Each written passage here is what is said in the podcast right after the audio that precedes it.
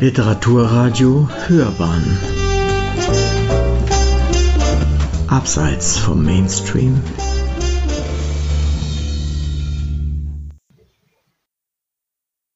Ja, einen wunderschönen guten Tag. Mein Name ist Ruprecht Frieling, aka Prinz Rupi. Und Prinz Rupi hat jetzt kurzem eine Groteske veröffentlicht, die den Titel Das liebesdolle Krokodil trägt. Und bei dieser Groteske geht es um einen Besuch den, im Wartezimmer einer Promi-Tierklinik in Berlin-Neukölln, in der heilloses Chaos ausbricht, als ein Krokodil den Raum betritt. Und ich lese einen kurzen Auszug aus diesem relativ schmalen, relativ schlanken Text, das liebestolle Krokodil. Die Tür zum Wartezimmer öffnet sich. Ein korpulenter Mann mittleren Alters im grünen Lodenjanker mit Jägerhut tritt ein und zieht schwitzend an einer schweren Kette. An deren Ende hängt ein meterlanger braungrüner Baumstamm. Der versetzt die anderen tierischen Patienten in höchste Erregung. Sie reagieren entsetzt. Das ist ein ausgewachsenes Krokodil. Die Panzerechse wehrt sich bei jedem Schritt. Aber ihr Treuer ist unerbittlich. Er zerrt die schwere Kreatur in den Raum.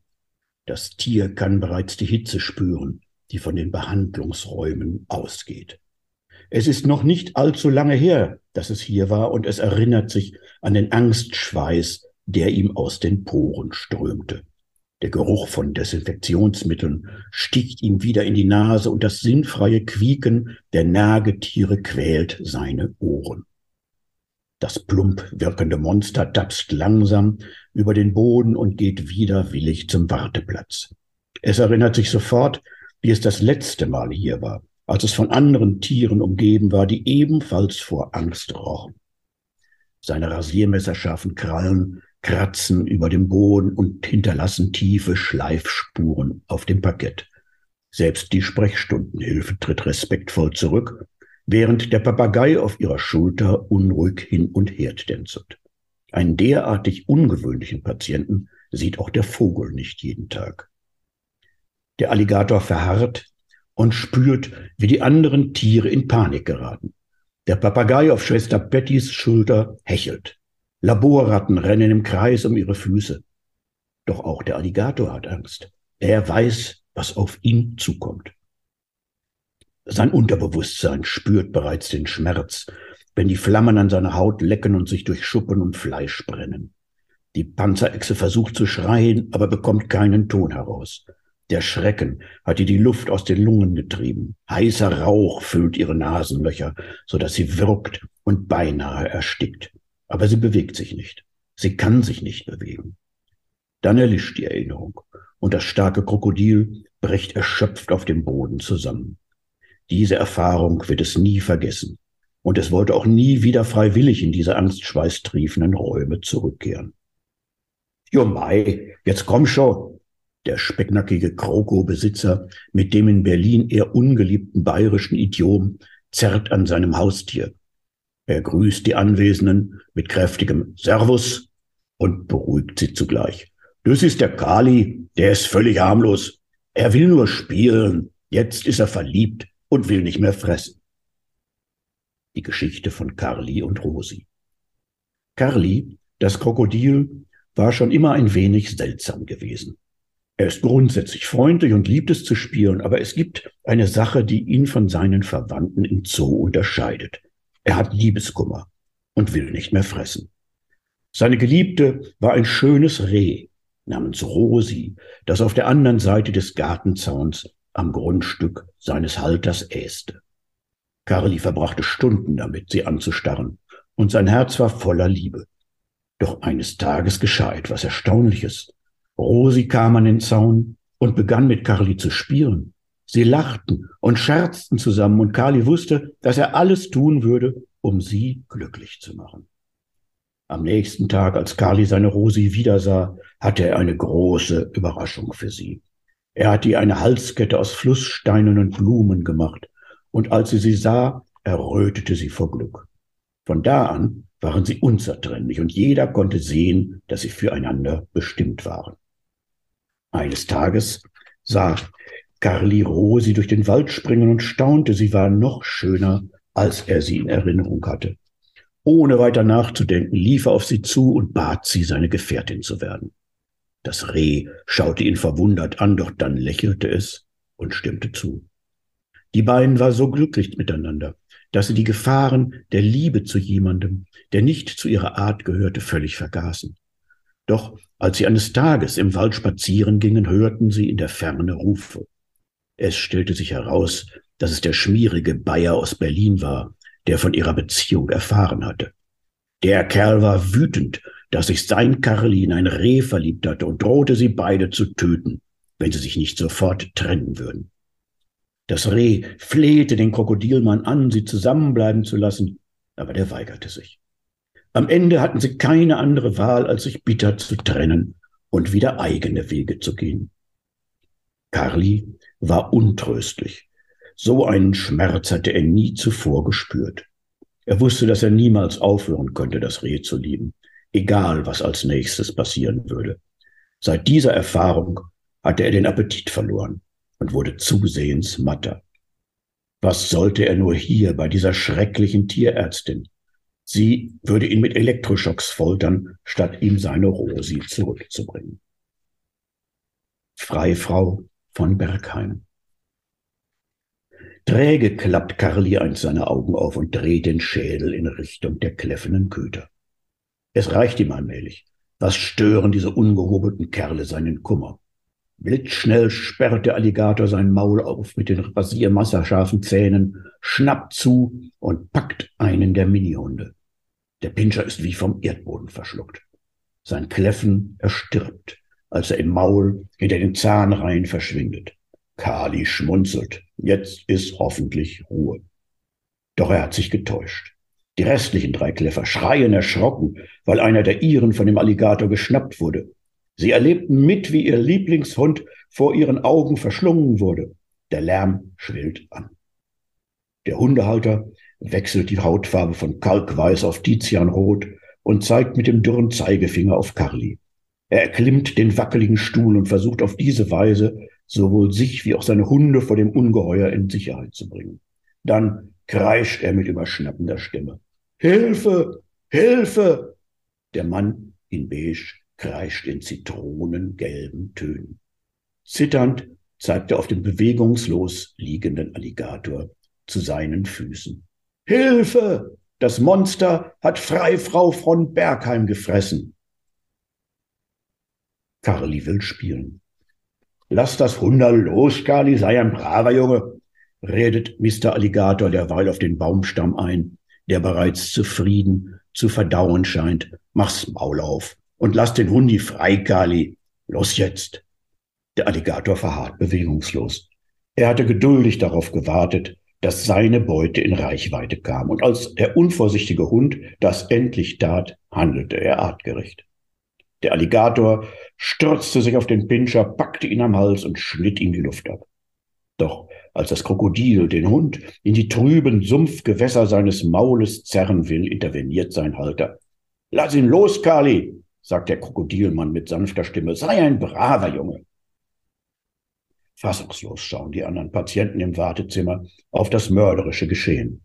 Der Echsenhalter wischt rinnenden Schweiß mit einem blau-weiß karierten Taschentuch von Stirn und Hals. Er fühlt sich angesichts der Ereignisse unwohl. Das hat er doch noch nie gemacht. Zu den anderen Patienten gewandt, versucht er, die Wogen zu glätten. Der arme Kerl frisst schon seit Wochen nicht mehr. Er ist unglücklich verliebt, deshalb sind wir ja auch hier. Nicht wahr, Kali? Doch Kali träumt von Rosi, dem Reh. Er hatte sie seit Wochen beobachtet, lange bevor sie merkte, dass er der Richtige war. Die anderen Tiere sagen, dass es anders sei, dass sich etwas in ihm verändert habe, seit er sich in sie verliebt hatte. Er war friedlicher geworden. Rosi begann ihm Essen hinzustellen, bis er ihr schließlich aus der Hand fraß. Carly und Rosi unterhielten sich stundenlang, tauschten Geschichten und Träume aus. Er berichtete ihr von seiner Verwandtschaft im Amazonas und sie erzählte ihm von dem Leben, das sie immer führen wollte. Sie träumten davon, gemeinsam um die Welt zu reisen und all die fantastischen Orte zu sehen, über die sie sprachen. Die Liebe ist eine grausame Sache. Schließlich trieb sie ihn weg. Er kam nicht mehr zu ihr und hörte schließlich ganz auf zu essen. Die Ärzte sagten, er sei liebeskrank. Niemand könne solchen Schmerz überleben. Aber Carly wusste es besser. Er wusste, dass ihre Liebe niemals stirbt, egal wie lange es dauert, bis sie wieder zueinander finden würden. Der Pinschermann weiß nichts von dieser tragischen Geschichte. Er balanciert auf seinem Stuhl und versucht, seine Hündchen zu sich heraufzuziehen. Sie baumeln erstickt an ihren Leinen und japsen. Aufschneiden, sofort aufschneiden, das Vieh, mein Hund ist da drin, wimmert er fassungslos. Er zeigt auf das Krokodil. Hilfe suchen, klammert sich sein Blick an die Sprechstundenhilfe. Wo bleibt Frau Doktor? Ja, das ist ein kleiner Auszug aus der Groteske, das liebesdolle Krokodil, das ich veröffentlicht habe, geschrieben habe. Erschienen ist es im Belle Epoque Verlag, einem Verlag, der Klassiker in den Buchhandel bringt und vor zehn Jahren äh, gegründet wurde und äh, sich vor allen Dingen darauf spezialisiert hat, Kleinauflagen im Digitaldruck zu marktfähigen Konditionen herzustellen. Das Buch ist illustriert mit 24 Bildern, die, und das ist das Entscheidende und das, das Interessante an dieser ganzen Veröffentlichung, die mit Hilfe künstlicher Intelligenz, mit KI gemacht wurden. Und ich glaube, darüber sprechen wir jetzt. Willkommen bei einer neuen Sendung Hörbahn on Stage. Ich bin Uwe Kulnig und mein heutiger Gast ist Prinz Rupi. Viele kennen ihn auch unter seinem bürgerlichen Namen Ruprecht Frieling. Er ist vielerlei, so zum Beispiel Journalist, Autor, Verleger und der kreativste Mensch, den ich persönlich kenne. Heute geht es um ihn und sein Buch Das liebestolle Krokodil, und es geht darum, wie dieses Buch zustande gekommen ist. Wir haben gerade eine kurze Lesung gehört. Und vor allen Dingen muss ich eins sagen, es ist ein ungewöhnliches Buch. So eines hatten wir noch nie in unserer Sendung und es ist auch das erste seiner Art, das ich gelesen habe.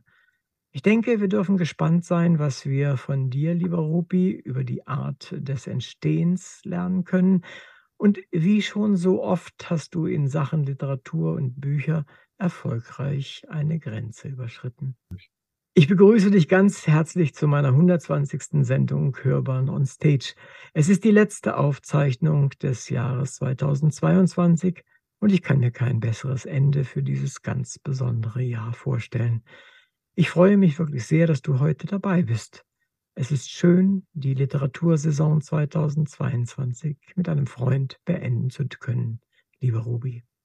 Ja, lieber Uwe, die Freude ist ganz bei mir, zumal wir ja wirklich mit einer Revolution praktisch im, auch im Buchmarkt enden dieses Jahr 2022, in dem nämlich erstmals KI gleich künstliche Intelligenz oder Artificial Intelligence, wie es dann übersetzt heißt, also künstliche Intelligenz in, der Textproduktion in den Buchmarkt eingeflossen ist. Und äh, mit dem liebestollen Krokodil tatsächlich der erste Text auf den Buchmarkt gekommen ist, der ganz bewusst und offen und ehrlich und ohne Flunkern mit KI entstanden ist. Also ganz bewusst versucht wurde zu zeigen, was ist denn momentan schon drin. Und als ich das gehört habe von dir, da habe ich dich sofort eingeladen, habe gesagt, darüber machen wir eine Sendung und die machen wir jetzt auch. Und äh, aber bevor wir direkt in das Thema springen, möchte ich den ZuhörerInnen nochmal vermitteln, wer eigentlich heute hier ist. Dazu als allererstes, wie kam es eigentlich zu dem Künstlernamen Prinz Rupi und war da nicht eine ganz besondere Geschichte mit der Eintragung in deinem Personalausweis? Oh, du willst es ganz genau wissen, die Geheimnisse aufdecken. Na gut, das ist okay. Also das Rupi kommt vom Ruprecht. Das ist mein profaner Vorname und das habe ich als Kind furchtbar gelitten, weil sie natürlich alle gesagt haben, ja, hier, äh, Rupi, Rupi, Ruprecht, der, Ruprecht, der schwarze Mann. Das darf man ja schon teilweise gar nicht mehr sagen, weil das ja auch schon wieder diskriminierend ist. Aber früher waren Kinder waren gnadenlos. Und da bin ich eben, haben sie mich geärgert, habe ich meinen Eltern gesagt, ach Mensch, hättet ihr mich doch Otto, Karl oder Matthias genannt, aber was muss ich denn unbedingt Ruprecht heißen und dann so ein Weihnachtsmann herkommt. Und dann ist da sehr schnell Rupi draus geworden. Das ist der eine Teil des Namens. Und der Prinz kam von einem Artikel, den der Spiegel gemacht hat, vor, weiß ich nicht, 15 oder 20 Jahren, ach, bestimmt schon 20 Jahre her. Da haben sie mich zum Bücherprinzen ernannt, weil ich damals eine sehr, sehr reichliche und umfangreiche Produktion als Verleger hatte ich hatte rund 10.000 Autoren unter Vertrag. Ich habe wie eine Buchfabrik gearbeitet als Dienstleister. Wir haben werktäglich ein neues Buch herausgegeben. Das habe ich 20 Jahre lang gemacht. Ja, und so kam ich dann zum Bücherprinz. Das, dieses ist auch übrigens dann die ähm, Bezeichnung oder der Titel meiner Autobiografie, der Bücherprinz. Und Prinz Ruby, dann habe ich mir überlegt, der tritt natürlich auf unter dem Namen, der veröffentlicht unter dem Namen, der macht Opernverführer und hat jetzt eben dieses liebestolle Krokodil geschrieben. Und Prinz Rupi wollte ich dann auch irgendwann mal eintragen lassen in den Pass, weil man ja Künstlernamen eintragen lassen kann. Und das hatte ich mir schwierig vorgestellt, weil ich dachte, oh, da gibt's ja auch, man darf offiziell keine Adelsprädikate tragen nach äh, BGB. Und das ist ja alles sehr, sehr, sehr schwierig. Aber versuchen wir es mal. Und um einen Künstlernamen eingetragen zu bekommen, das ist ja praktisch dann durch das Landeseinwohneramt oder Meldeamt oder Bürgeramt, je nachdem, wie das in den einzelnen Föderalstaaten so bei uns heißt, äh, muss man also erstmal nachweisen, dass man unter diesem Namen bekannt ist. Gut, habe ich eine Mappe zusammengestellt, weiß ich, mit 100 Seiten meinetwegen, wo ich also von der Bildzeitung angefangen über irgendwelche Fernsehgeschichten äh, gezeigt habe, dass das also millionenfach verbreitet worden ist. Mein YouTube-Kanal hat, weiß ich, glaube ich, jetzt 1,2 Millionen Zuschauer insgesamt gesammelt. Also das läuft alles ganz gut. Und dann habe ich das alles wunderbar eingereicht und bin dann zu dem Bürgeramt hier in Berlin, heißt es so, gesagt, hier, bitteschön, ich möchte Namensänderung beziehungsweise Eintrag in Personalpapiere. Äh, ja, also uh, dauert aber und das gebe ich an die entsprechende Stelle weiter. Not. Ich habe mich davon damit eingerichtet, dass das vielleicht ein paar Monate dauert und dann wird das irgendwann abgelehnt. Dann hätte ich dann nochmal wichtig Einspruch eingelegt und dann wäre es vielleicht nochmal eine Instanz höher gegangen. Aber was passierte war, dass es keine Woche gedauert hatte. Da kriegte ich die bereits eine Bescheinigung, dass sie das akzeptiert hätten. Ich war völlig konsterniert und dachte immer noch, das kann ja gar nicht stimmen. Also jetzt bin ich plötzlich offiziell Prinz Ruby. Ja, und dann gehe ich dann wieder zu dem Bürgeramt und sage, hier, ich möchte neue Papiere, bitte Personalausweis und Pass. Ja, selbstverständlich, kein Problem. Ja, die habe ich dann bekommen, so dass ich also heute als Prinz Ruby äh, alle Rechtsgeschäfte abschließen kann. Und das hat viele Vorteile, denn wenn ich zum Beispiel mich in einem Hotel einlogge als Prinz Ruby, kriege ich automatisch gleich ein Upgrade, weil die haben wahrscheinlich denken, ah, wichtiger, wichtiger Prinz, Königssohn von irgendjemand oder so. Die haben ja keinen Schimmer. Und aus dem ganzen, aus der ganzen Geschichte ist dann auch noch ein Buch entstanden, weil ich einfach dachte, ich habe mich damit so viel beschäftigt, dann mache ich dann auch noch ein Buch draus. Und das heißt, wie nutze ich ein Pseudonym richtig, ist bei Kampenwand erschienen. Und da habe ich dann also erstmal die Geschichte berühmter Pseudonyme erwähnt und geschildert. Also ich meine, wir haben ja Pseudonyme wie, wie Betraven. Das ist ja ein ganz, ganz, ganz bekannter Schriftsteller, der jahrelang von Journalisten verfolgt wurde, bis sie endlich herausfanden, wie der Mann wirklich heißt. Und das haben sie auch erst lange nach seinem Ableben geschafft. Ja, kurzerhand also, dieses Buch ist dann praktisch die Quintessenz und das steht jetzt wunderschön in meinem Pass. Und ich kann also ganz fett auftreten als Prinz Rupi. Wunderbar. so ist es gekommen. Dann, dann werde ich diesen Prinz Rupi natürlich auch in meine Überschrift für unseren Podcast nehmen, denn seit Katar sind ja jetzt alle auch auf die Prinzen einigermaßen aufmerksam geworden. Ja, aber ich sage gleich, ein Reichsbürgerprinz hat uns natürlich, ich habe schon im Namen aller Ach, guten ja. Prinzen ja. protestiert gegen diesen Vogel. Das ist natürlich eine Unverschämtheit. Der befleckt unsere Prinzen, unser Prinzentemperament und unser Prinzengeschlecht. Also da fühle ich mich dann schon viel, viel eher zu den Karnevalsprinzen ja. Gezogen. Da sind wir bei einem Stichwort, das du mir lieferst, nämlich ähm, das verbindet uns auch so ein bisschen, nämlich äh, die Schlaraffia. Was mhm. machst du da? Also ich bin Mitglied der Schlaraffia. Schlaraffia ist ein, vielleicht darf ich das kurz erklären, ein 1859 in Prag gegründeter Männerbund, der sich als Kulturbund verstanden hat, ursprünglich von Künstlern gegründet worden, die äh, drei Dinge pflegen, Freundschaft, Kultur und Humor und ganz bewusst keine Politik und Religion zulassen. Das heißt, wir wollen überhaupt nichts mit diesem ganzen politischen Stress zu tun haben. Es wird ausdrücklich äh, Wert darauf gelegt, dass man diese profanen Dinge ablegt, wenn man sich trifft.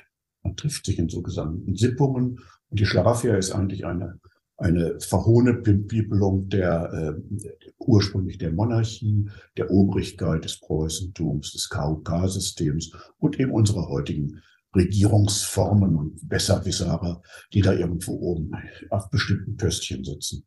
Das wird parodistisch sehr stark, äh, auch äh, optisch zelebriert, indem man sich so eine Art, äh, weiß ich was, Uniform anzieht, die über und über mit Blechorden behängt ist, die man also von allen möglichen verliehen bekommt.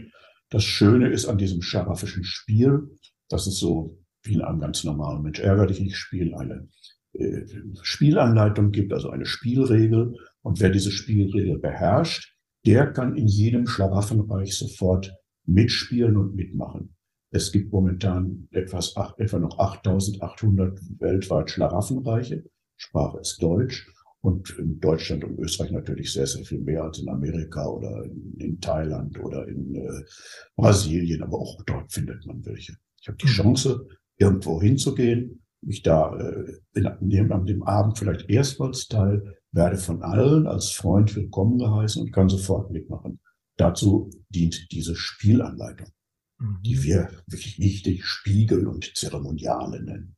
Aber das ist, klingt schlimmer, als es ist. Also es hört sich auf jeden Fall recht sympathisch an und es gefällt mir auch. Aber, aber äh, ich komme nochmal darauf zurück, das, was du uns eben gerade kurz äh, bei der Entstehungsgeschichte deines äh, Namens oder deines Zweitnamens und Künstlernamens genannt hast, nämlich die Aktivitäten, die du gehabt hast. Du hast äh, sehr, sehr viele Bücher äh, ja, herausgegeben, aber du hast auch selber Bücher geschrieben und diese herausgegeben oder Mhm. mit Verlagen herausgegeben. Mhm. Es sind wohl über 40 mittlerweile, wenn ich das richtig gezählt habe. Welches dieser 40 Bücher hat dich denn vom Ergebnis her, weil ich meine jetzt nicht unbedingt pekuniär, sondern vom Ergebnis her am meisten überrascht? Also eine Art Befreiungsschlag war meine Lebensabschnittsgeschichte der Bücherprinz. Die ist entstanden, als ich vor 20, 22 Jahren die Nachricht kriegte, dass ähm, ich nur noch bedingte Lebenszeit habe. Man sagte damals, naja, du hast noch drei, vier Jahre, dann ist Schluss. Und da habe ich meine zweite Chemo gemacht und gedacht, naja, bevor du jetzt rumsitzt und jammerst und stöhnst, weil das Chemo ist ja kein Spaß, äh, machst du was draus, erinnerst dich einfach, schreibst du dein Leben auf. Und so ist das entstanden. Und das Verrückte war, dass ich äh, dort sehr schonungslos offen auch mit meinem eigenen Leben umgegangen bin, auch sehr selbstkritisch. Und da sind schon einige harte Geschichten gelaufen. Also ich meine, ich bin sehr, sehr früh von zu Hause weg. Äh, ich bin von meinen Eltern in eine äh, Nervenklinik eingesperrt worden mit 13 Jahren, weil sie nicht mehr klarkam, weil ich die Haare hab wachsen lassen, die Beat Generation damals verehrt habe. Und sie sind einfach nicht klargekommen. Dann haben sie mich da mit Mördern und Kriminellen zusammengesteckt. Das hat mich sehr, sehr, sehr stark berührt, zwei Monate lang, bis sie dann keine Möglichkeiten mehr hatten, mussten sie mich wieder freilassen. Und äh, ich habe später, habe das da beschrieben und bin dann in die Höhle des Löwen nach der Veröffentlichung gegangen und habe erstmals in meiner alten Heimat gelesen und bin, habe auch unter anderem in äh, Gruppen von Psychiatern und Nervenärzten gelesen. Und da waren tatsächlich Ärzte da, die damals Assistenzärzte waren, in der Zeit, wo ich dort in Bad Hamm, war das, also in dieser Landesnervenklinik gesessen habe. Das war unglaublich berührend. Und ähm, ich habe die auch gefragt, ja, aber habt ihr denn nicht mitgekriegt, dass, dass, dass, dass ich da äh, völlig fehl am Platze war? Dass ich hatte ja kein Verbrechen begangen, musste nicht untersucht werden, ob ich jetzt äh, als Messerstecher da irgendwie äh, das bewusst und äh, gemacht habe oder ob ich irgendwie nicht zurechnungsfähig bin. Ja, ja, sagt, das hat man, das hat, das war ihnen alles klar.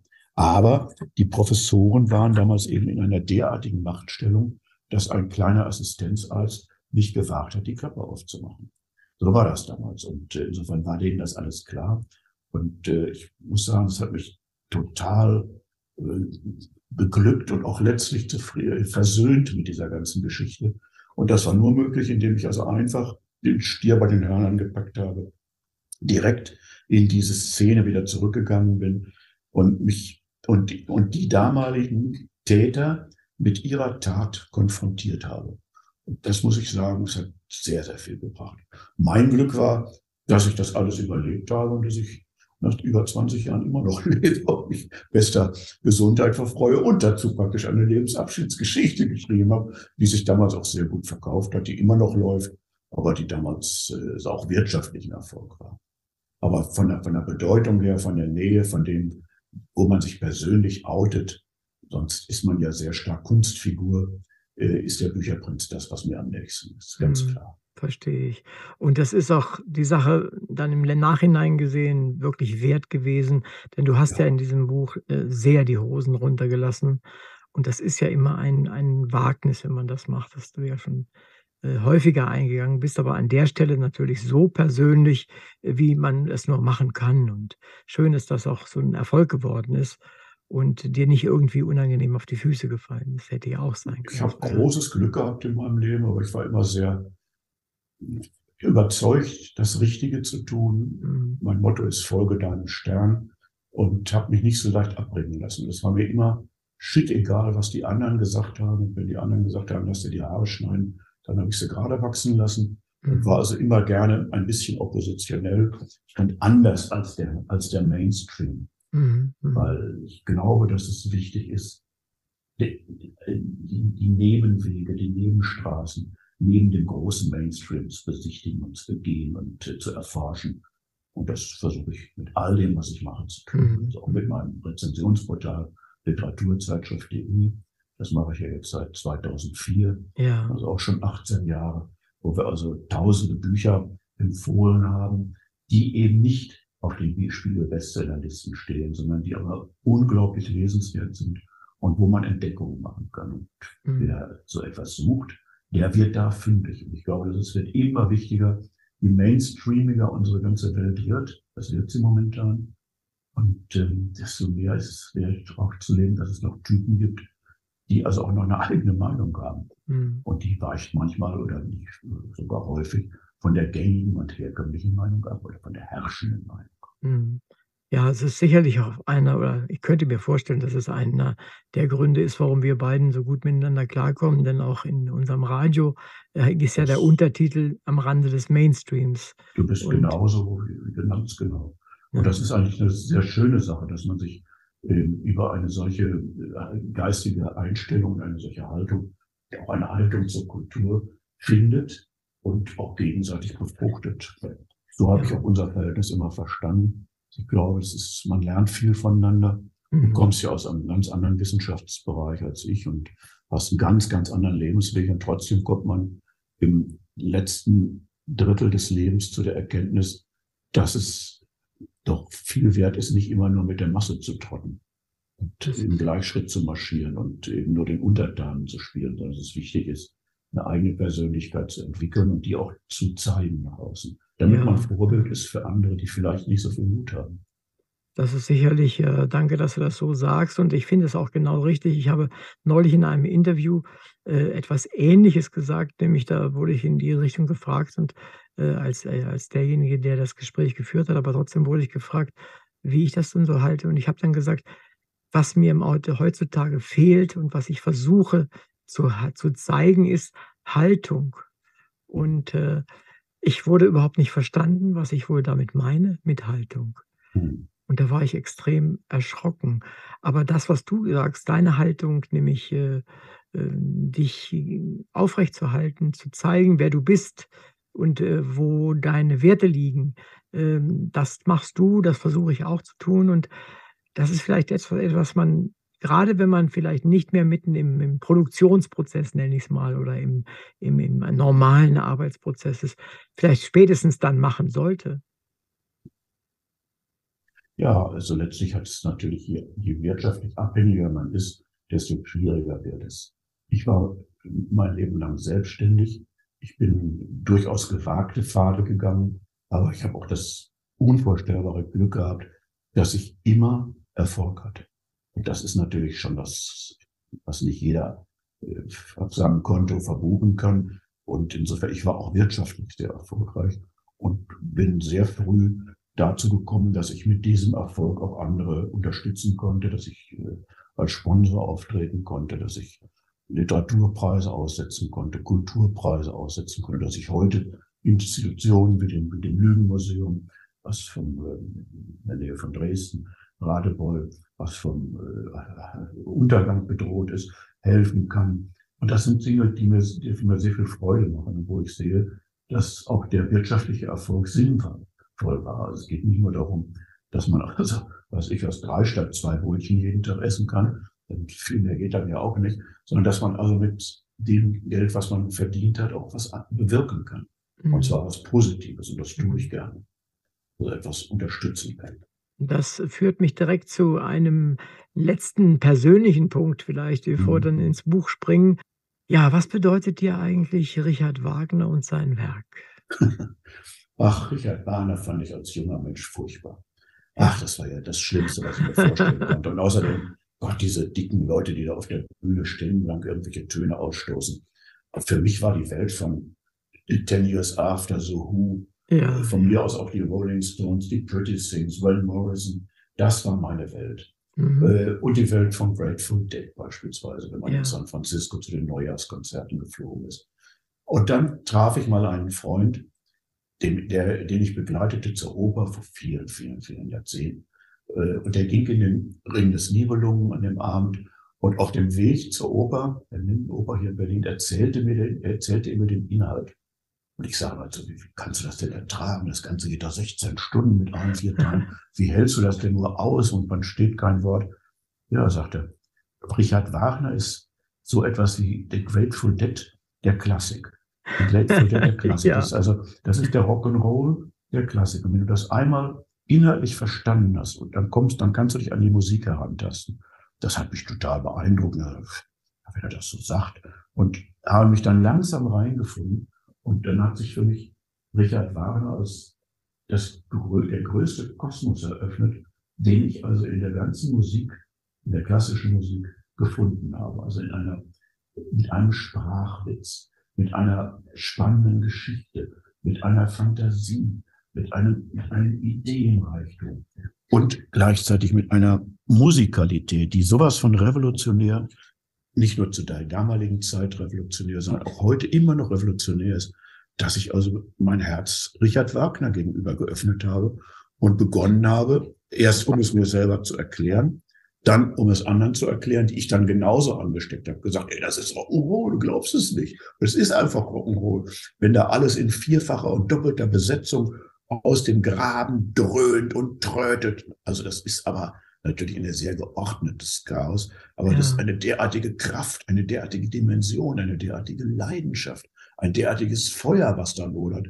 dass ich die, dass ich auch andere anstecken wollte. Und darum habe ich Opernverführer geschrieben, statt Opernführer, mhm. in der ich mit einer, in einer möglichst jungen Sprache einfach diese Opern reduziere auf das, was wirklich passiert, sie ganz klar modernisiert erzähle und damit Leuten den Weg in diese Open eröffne. Und ich muss sagen, ich habe das ja jetzt mit dem gesamten Ring gemacht, ich habe das mit dem ähm, Meistersingen von Nürnberg gemacht, ich habe das mit den mhm. fliegenden Holländern gemacht. Es geben, es kommen gestandene Operngänger, sogar Wagnerianer, die also regelmäßig nach Bayreuth pilgern, ja. Ja, kommen auf mich zu und sagen, Mensch, du hast uns das jetzt erstmal richtig erklärt. Wir gehen da schon zehnmal rein und jetzt habe ich erst den Zusammenhang verstanden zwischen diesen ganzen Figuren, diesen, diesen, mhm. äh, es ist ja ein kompliziertes Geflecht von Verbindungen und Verwicklungen und ähm, Kinder, Nichten, Onkel, Tanten. Ich war äh, Siegfried als Sohn, äh, als Sohn von Geschwistern, die sich aber nicht erkannt haben, also ein, praktisch eine inzestöse Beziehung.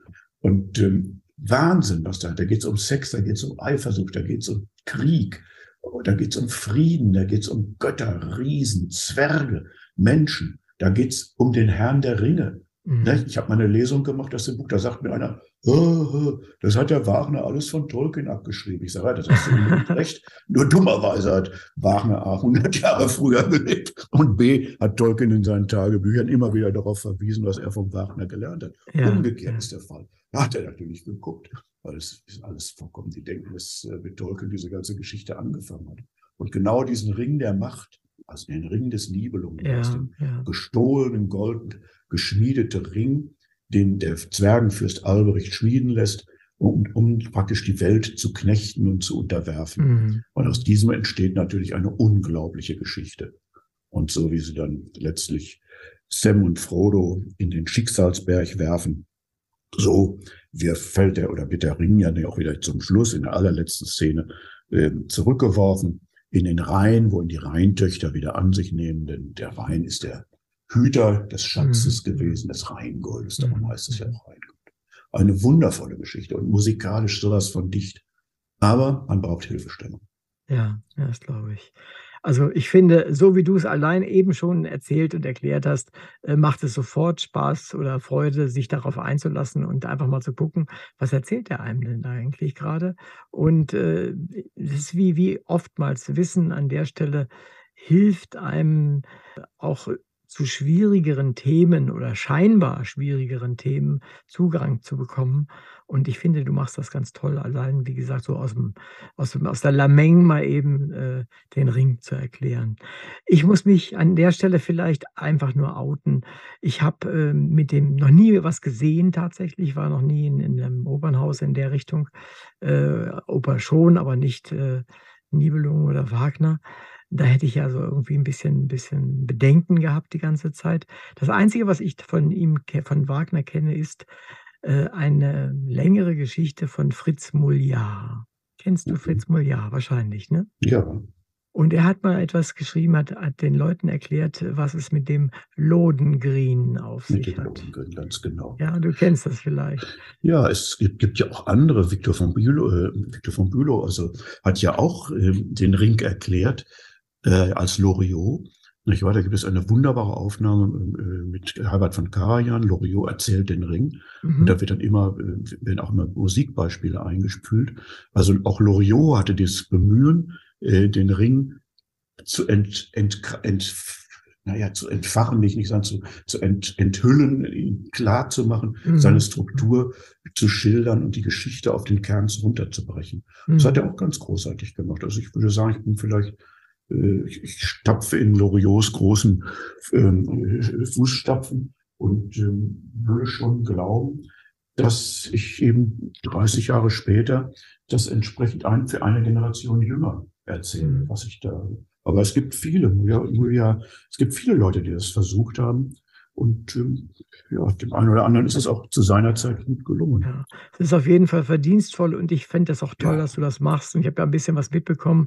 Du hast uns ja damals auch bei deinem Geburtstag einiges erzählt darüber. Es war ja stand ja einiges bevor an Aufführungen und, und, und. Mhm. Also, du bist ja da auch ein ist ein wichtiger Teil deines deines Lebens derzeit, habe ich Ja, verstanden. ich tingle ja auch ein bisschen damit. Ja. Äh, wenn ich Musiker finde, dann mache ich immer, gibt es eben sowas, was Prinz Rupi erzählt den Ring oder Mhm. Prinz Rupi erzählt den fliegenden Holländer. Da gibt's auch Mitschnitte auf, auf YouTube. Wer sich dafür interessiert, kann da einfach mal reingucken. Das ist also ganz locker und salopp werden die Geschichten da erzählt. Man muss nicht gleich ähm, äh, teure Opernkarten kaufen. Man kann sich erstmal ganz vorsichtig nähern. Und ähm, ich würde das auch so machen, sich inhaltlich nähern, einfach mal gucken, worum geht's da, dann vielleicht mal auf Spotify oder wo auch immer sich ein bisschen was anhören, mal reinhören, dazu lesen wieder, was passiert denn da eigentlich? Und Mhm. plötzlich entschlüsselt sich die Musik. Die Musik ist ein Gemälde. Das ist letztlich, und wenn ich dieses Gemälde erspüre und dann vielleicht noch mit einer Hilfestellung erklärt kriege, ja, dann fällt es an wie Schuppen von Augen. Was auch zum Beispiel das Vorspiel vom fliegenden Holländer erzählt die ganze Geschichte in elf oder zwölf Minuten. Das ist unglaublich. Also es ist, das ist wahnsinnig, was man dann also auch erleben kann, wie man Musik auch empfinden kann. Ich finde das einfach spannend. Jetzt aber spätestens zu deinem Buch selbst und zu der künstlichen Intelligenz und zu dem, Mhm. was wir was es damit auf sich hat. Was mir als Erstes aufgefallen ist, du hast mir ja netterweise das Buch zukommen lassen und, äh, ich habe es auch äh, das, äh, Cover, äh, mir sehr genau betrachtet, weil ich ja schon vorher wusste, dass du das auch über äh, über KI gemacht hast. Der Erfolg von dem Buch auch so war, dass, äh, was mir noch nie passiert ist, und dass so viele Vorbestellungen da waren, dass die produzierte Menge nicht ausreichte. Schön. Und so war sowohl bei Thalia als auch Amazon plötzlich ausverkauft waren. Und, ähm, aber das Originalbuch hat diesen etwas verspielteren, Ja. leicht, vielleicht sogar naiv kindlichen Touch mit dem Krokodil, mit so einem Ja, roten ja. Herzen. Und ähm, dieses Bild bei Amazon, das ist aber auch in dem Buch drin. Das war Ja, eines es der Krokodile, die ich ja. produziert habe. Also ich habe so. natürlich, ich habe ja begonnen, mit Bildern zu arbeiten. Richtig. Also KI zuerst mit Bildern kennengelernt. Das war für mich äh, faszinierend. Ich hatte eine Einladung von der Universität, einer Universität in Boston, wo dieser riesige Rechner steht. Und äh, damals war das noch nicht zugänglich für jeden. Mittlerweile kann man kann jeder bei Midjourney heißt das ähm, äh, kleinen Account mieten und kann es sogar gratis testen. Und dann habe ich also angefangen, damit rumzuspielen und war am Anfang ganz, ganz alleine, also zumindest auf dem deutschen Markt. Ja. In Amerika waren da schon einige Leute sehr weit. Ich habe äh, einen äh, Freund in Frankfurt am Main, einen, einen Russen, der sehr, sehr, sehr aktiv ist, den ich über das Bloggen noch kenne. Vielleicht erinnerst du dich noch an Merzmensch. Du hast ja auch früher viel gebloggt. Und ähm, ja, so haben wir auch wieder uns wiedergefunden. Und der ist praktisch in seiner wissenschaftlichen Arbeit ganz, ganz dicht mit KI verheiratet oder verliiert. Ja, und so habe ich dann eben versucht, Bilder zu machen. Und diese Bilder haben derartige Eindrücke hinterlassen und habe die dann veröffentlicht auf Instagram und auf mhm. Facebook. Und die Leute waren so angefixt, also dass, dass ich also eine Resonanz gefunden habe, die mich erstmal als Autor irritierte.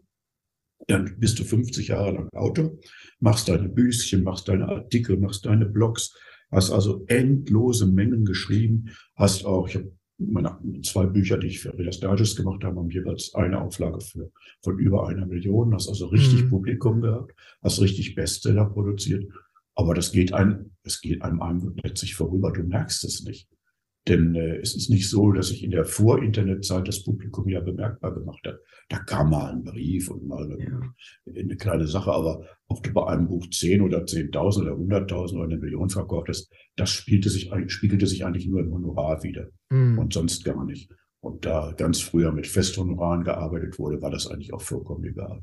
Du hast ein Honorar gekriegt, also kein Absatzhonorar, sondern ein Festhonorar mhm. bei den Amis und dann war die Sache erledigt. So. Und plötzlich entsteht Reaktion. Du kriegst also ein Publikum, kriegst vom Publikum was mit. Du merkst plötzlich, dass die Leute äh, darüber sprechen, sich fragen. Und so fing das dann mit den Bildern an, dass sie unglaubliche Mengen von Likes bekamen, die meine Bücher in der Quantität und so schnell nie bekommen haben. Und dann habe ich meine erste Ausstellung mit diesen Bildern gemacht. Es gab über 600 Motive in einer Wahnsinnsarbeit produziert, Tag und Nacht. und äh, habe dann eine Ausstellung gemacht äh, in einem ganz verrückten Ambiente in der, äh, im Schloss Lilliput, das ist in Brandenburg, auch eine Kunstwelt eines Einzelkünstlers, in diesem Fall eines Königs, passte ich als Prinz natürlich gut. Ah, rein. super, ja. Und wir hatten, wir haben die Ausstellung nur einen Tag gemacht. Es sind mehr als 1000 Leute gekommen zu der Vernissage. Und die Hälfte der Bilder wurden gleich verkauft. Und seitdem werden mir die Bilder aus der Hand gerissen. Also ich meine, ich mache es zum kleinen Preis, ja. zum Selbstkostenpreis. Ich will da jetzt nicht diese gigantischen Honorare erzielen, die mit KI gemacht werden. Denn einige Bilder von einzelnen Künstlern sind ja für, was ich was schon, für Millionen verkauft worden. Tatsächlich, ja. Ja, ja, also ich möchte einfach nur die Freude haben an der ganzen Geschichte. Mhm, verstehe. Und äh, die, die habe ich. Also das muss ich ganz, ganz ehrlich sagen. Und äh, ja, also das, das teuerste, was bis jetzt versteigert wurde, ist bei Christie's versteigert worden für 69 Millionen Dollar. Oh Gott, das ist ähm, von einem Mike Winkelmann, äh, Künstlername Beeple, Every Day is the First 5000 Days. Ähm, also das ist also 70 Millionen Euro für ein KI-Bild. Das muss man sich mal vorstellen. Ja, ja, ja, ja. Also das, das, sind Summen, die, ja, also dafür ganze Hochhäuser kaufen. Jetzt mal, mal abgesehen von dieser die ganz, ganz teuren ja. Dingen, was, was, was mögen die Leute an der KI oder an, an deinen KI-Bildern? Was, was fasziniert mögen, sie? Ja, das ist natürlich immer schwer zu sagen. Ich glaube, die Leute fasziniert, dass Themen plötzlich äh, bildhaft aufgelöst werden, wie man es so noch nie gesehen hat. Also ich habe zum Beispiel Märchenmotive gemacht. Mhm. Ähm, sagen wir mal, der gestiefelte Kater. Das sieht im Ergebnis so aus, dass da äh, ein paar unglaublich schicke rote Stiefel stehen und da drüber guckt ein Katzenkopf raus. Ja, also früher kannte man den gestiefelten Kater immer, weiß ich was, so ein, so ein Krater eben, der in so, so aus, aussieht wie so ein Feldherr aus dem, weiß ich was, vergangenen Jahrhundert. Stiefel an Stiefel und so, ja, und so genau. Degen und Degen so. in der Hand, ja, ja. Wichtiger genau. Hut auf und der stand dann da irgendwie keck. Also es wird interessanterweise anders aufgelöst. Vielleicht noch ein Beispiel. Mhm. Ich habe für Arte einen Film gemacht, äh, getextet. Ähm, da geht es also um äh, ein, ein biblisches Motiv, um den, äh, unter anderem um den Tanz um das goldene Kalb. Und da habe ich gedacht, mal sehen, was die KI mit dem Tanz um das goldene Kalb macht. In meinem Kopf hatte ich mir vorgestellt, das, wie es also Gustave Doré und die Klassiker gezeichnet haben, da steht also in der Mitte eine Figur und die Israeliten tanzen verzückt drumherum. So. Und die KI macht Folgendes. Die löst dieses Kalb auf und ganz verschiedene Stufen gemacht und plötzlich tanzen Kälber miteinander. Das Kalb, das goldene Kalb, wird immer stärker zum Publikum und das Publikum wird immer stärker zum goldenen Kalb. Das heißt, es verschmilzt miteinander. Und das ist ja eigentlich der Gedanke. Es ist ja eine Metapher für Leute, die den Mammon eben so stark anbieten, also hier da anbeten, so Dagobert Duckartig, ja, genau. dass sie praktisch nur unbedingt, also das ist für sie das Größte und das Einzige. Sie verschmelzen mit dem goldenen Kalb. Und das sind Sachen, die man in der bildenden Kunst so noch nie gesehen hat. Und das plötzlich macht die KI. Das heißt, die KI schafft Gesichtspunkte, Winkel, Perspektiven, die also vollkommen neu sind. Und das, glaube ich, fasziniert auch die Leute. Ja? Mhm. Also es ist, ich habe einen Bücherturm zu Babel zum Beispiel gemacht, also den Turm zu Babel.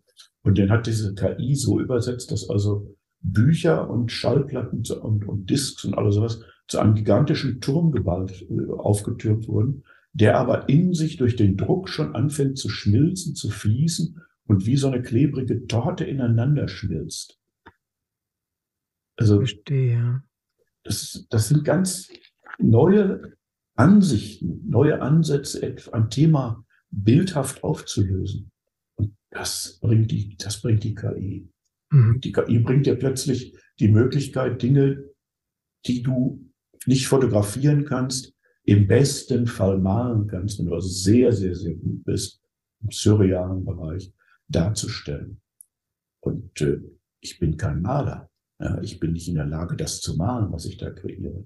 Aber mit der KI kann ich als Werkzeug wie mit einem Pinsel arbeiten und unglaubliche Sachen schaffen. Mhm. Was es sind, da sind Bildkompositionen, da, da legst du richtig die Ohren an. Ja, äh, das äh, verstehe ich ziemlich gut. Ähm, aber das ist ja für dich als Produzenten ist das wichtig. Also ich kann auch überhaupt Ja. gar nicht malen. Äh, ich Ja. benutze ab und zu mal hier diese die Firma nennt sich, glaube ich, hier Crayon. Ich weiß nicht, ob du die auch kennst, auch Ja, ich äh, künstliche Intelligenz und, äh, dort ist es dann ähm, da setzt man irgendwie, wie du es eben sagtest, äh, einen Satz oder einen Halbsatz oder was auch immer um zu Bildern.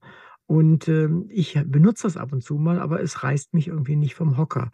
Es zeigt, wenn ich zum Beispiel äh, eines meiner Bücher hat handelt von von Haien zum Beispiel und wenn ich das zusammensetze und wollte mir ein neues Cover machen, da kamen mhm. dann doch aber letztendlich wieder so halb, äh, konventionelle Dinge bei raus. Was ist denn da eher das Geheimnis für Ja, dich das als Geheimnis, Produzenten? also was du schilderst, da würde ich sagen, du hast die Maschine noch nicht voll ausgenutzt. Ähm, ich muss, also es kann, die Kommunikation mit, mit der Technik läuft über sogenannte Prompts. Prompts sind Befehle, also meinetwegen, es wird dann Slash, Imagine äh, und so weiter. Und dann schreibe ich, was ich sehen möchte. Und je mehr ich schreibe, desto differenzierter kann die KI verstehen, was ich will. Aber die KI versteht nicht das, was ich darunter verstehe, also die weiß ja nicht, welches Bild ich im Kopf habe, sondern die KI schöpft aus den Millionen Bildern, die es im Netz gibt, den obersten Rahmen ab. Also um es mal ganz simpel zu sagen, wenn ich sage, ähm, ich möchte eine Frau, ja, so, dann stelle ich mir jetzt vielleicht eine Europäerin vor, die, weiß ich was, ähm, mit Mittelscheitel und blonden Haaren irgendwie ähm, wunderbar aussieht. Was kommt bei der KI raus? Vielleicht eine Mulatte oder eine Chinesin. Warum? Weil die Mehrzahl der Bilder im Netz, die Frauen darstellt, überhaupt keine Europäer sind, sondern weil die Mehrzahl der Bilder äh, von, von äh, farbigen, andersfarbigen Menschen, eben die keinen Bleichgesichtern, äh, stammen. Also muss ich der KI erstmal sagen, hey, liebe KI, liebe Maschine, ich möchte eine europäische Frau. So, und was ist denn eine Frau? Ich suche vielleicht, sagen wir mal, ein 18-jähriges Mädchen oder eine 30-jährige äh, Lady in besten Jahren oder eine 60-jährige Grand Old Dame. Die Maschine guckt erstmal, was ist Frau? Also muss ich diese Frau maschinengerecht präzisieren. Und dann komme ich erst zu dem nächsten Schritt und dem nächsten Schritt und dem nächsten Schritt und kann dann sagen, diese Frau, meinetwegen, diese europäische Frau mit blonden, langen, schulterlangen Haaren, die nicht gekräuselt sind zum Beispiel, ja, weil da geht es dann ja auch Ja, immer weiter, ja. äh, trägt meinetwegen einen roten Hut. Aber was ist ein roter Hut? Ja? Ich möchte vielleicht so ein kleines Hütchen mit einer Feder, aber vielleicht setzt die KI der Frau einen Eimer auf, ja. Mhm. Also auch da muss ich dann also versuchen, mich in die Maschinenwelt so hineinzudenken, dass ich mit ihr wirklich kommunizieren kann. Das ist ein langer, schwieriger, arbeitsintensiver Prozess. Mhm. Also die Definition, die du eben gerade genannt hast mit der obersten Schicht und den, Ja. den Bildern aus dem Internet, die, die Ja. hast du ja auch in deinem Buch geschrieben. Die hat mich Genau. auch, hat mich auch eigentlich überzeugt, äh, dass etwas, was ich sowieso schon immer vor mir hertrage, nämlich unseren Eurozentrismus, dass Mhm. wir die Welt so sehen, wie wir sie halt äh, äh, erlebt und, und gelernt haben, dass das Richtig. aber bei weitem nicht die Welt ist. Natürlich, Äh, aber das ist anderswo auch so. das Ich denke mal, wenn ich jetzt in Kenia geboren wäre, dann würde ich die Welt natürlich auch aus einer ganz anderen Perspektive sehen. Oder wenn ich irgendwie, Ja. irgendwie in irgendeiner niederen Kaste in Indien zur Welt gekommen wäre, ja, ich möchte nicht wissen, wie ich die Welt dann sehen würde. Ja? Ja. Oder aus irgendeinem Ghetto käme oder irgendwie sowas. Ne? Also jeder, ich denke mal, jeder wird, äh, sieht die Welt so, wie er sie kennengelernt hat und wie er sie sieht. Und wie das tut eben, Umwelt. ne? genau, und das tut aber eigentlich die äh, Nein, Artificial die Intelligence nicht. Nein. Und die, die reißt uns da sozusagen äh, mit in, in den Gesamt, äh, eher in einen globalen Strudel. Also die, die macht ja genau genommen nichts anderes, als aus den Millionen existierenden Bildern diejenigen, die, weiß ich was, aus irgendwelchen Gründen mit Frau zum Beispiel getaggt sind, Ja, herauszusuchen und sich davon diejenigen, die am meisten erwähnt werden, also die, sagen wir mal, millionenfach getaggt sind, die zu nehmen und miteinander zu modellieren. mhm, mhm. Und da liegt die riesige Gefahr, was Fake angeht. Ja? Denn das, was oben schwimmt, ist ja nicht unbedingt die objektive Wahrheit, sondern ist Richtig. oft nur die Zeit, äh, die, die, die zeitnahe Wahrheit. Die Informationen, die an der Oberfläche sch schwimmen, wie in einer Suppe, die Brocken, die oben schwimmen, die Blasen, die es nach oben geschafft haben, die werden abgeseit und daraus wird etwas extrahiert. Mhm. In dem Moment, wenn unsere Rechner, und das ist eben die, die Stunde der Plasmarechner, in dem Moment, wenn die Rechner in die Tiefe gucken können, also in drei Dimensionen gucken, wird ein ganz anderes Bild entstehen, weil dann das historische Wissen und damit sind wir dann auch der Wahrheit wieder viel näher. Momentan kommen wir eigentlich nur auf das, genau genommen, wer am lautesten schreit, wird gehört und gespiegelt. So verstehe. kann man das sich das vielleicht auf, weil das ist eine ganz banale äh, Erklärung. Ein Informatiker würde das sicherlich sehr viel besser und, und feiner erklären. Aber für mich ist das so transparent. Mhm. Ich sehe das wie eine Suppe. Ne? Ich nehme einen Löffel und schöpfe die obere Schicht ab. Das sind vielleicht die Fettaugen, weil ich die eben haben will. Aber in Wirklichkeit besteht die Suppe natürlich noch aus ganz, ganz anderen Geschichten. Ne? Ja, verstehe. Wir haben jetzt immer noch immer gar nicht über den Text gesprochen, beziehungsweise ich äh, bringe immer dauernd andere Dinge, aber Nein, wir sprechen eigentlich auch schon über Text, weil der, die, die Kommunikation mit der Maschine läuft ja über Text. Ja, ja. Wir, wir haben ja eine verbale Kommunikation mit der Technik. Das heißt, ähm, eigentlich geht es jetzt zum Text, es geht ja auch mit der Musik so, dann Mhm. wird eigentlich nur umgeschaltet. Die, die KI sagt also oder weiß, ich will jetzt keine Bilder erzeugen, sondern ich will Text erzeugen. Und da geht es genauso nach der Wahrscheinlichkeitsregel. Sagen wir mal, ich, ich fange einen Satz an, ich frage, und dann macht die KI nichts anderes, als zu gucken, wie, was wird am häufigsten auf den Begriff, auf das Verb Frage äh, auf, geantwortet. Und filtert dazu von Shakespeare bis weiß ich wohin. Gigantische Mengen von Text. Und da kommt dann meinetwegen raus, dass in 80 Prozent der Fälle geht der Satz weiter, ich frage dich. Ne? So, und dann geht's weiter, dann kommt meinetwegen ein Komma. Und dann kommt vielleicht ob. Und so arbeitet die KI. Das heißt also, nach den Vorgaben konstruiert sie mit, der höchst, mit dem Höchstmaß an Wahrscheinlichkeit das, was da kommen wird. Und so entstehen, das ist mittlerweile schon, darum ist das also eine sehr, sehr, sehr komplexe Geschichte schon, so entstehen Sätze, die vollkommen in sich richtig sind, grammatisch, ja. Interpunktion, und es entstehen ganze Texte, die in sich richtig sind. die in sich schlüssig sind, die in sich logisch sind. Also es entstehen kleine Erzählwerke.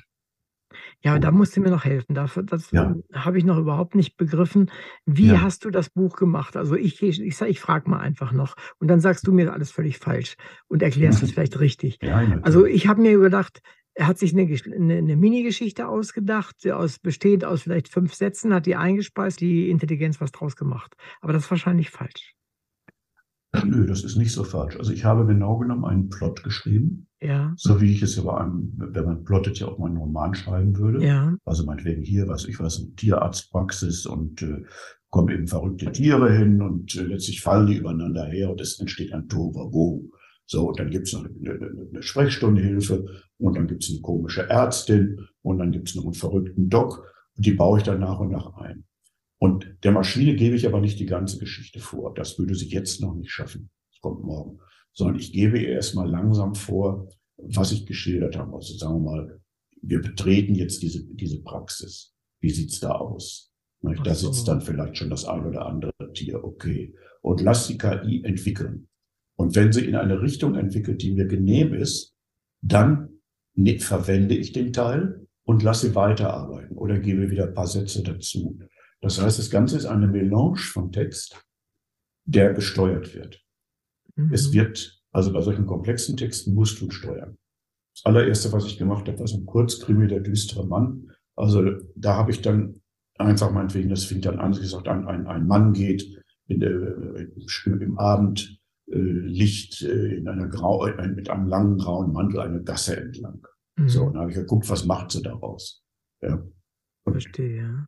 Dann ging der Mann meinetwegen, wenn die KI das schon gemacht hat, in dem Fall ging das nicht so, da wollte er dann irgendwie, weiß ich was, einen trinken gehen, das wollte ich aber nicht, also sage ich, also der Mann geht jetzt rechts um die Ecke und erlebt da was. Ja, Mhm. er wird Zeuge einer Tat. So, und dann fängt die KI wieder an und geht dahin, darauf ein und geht weiter.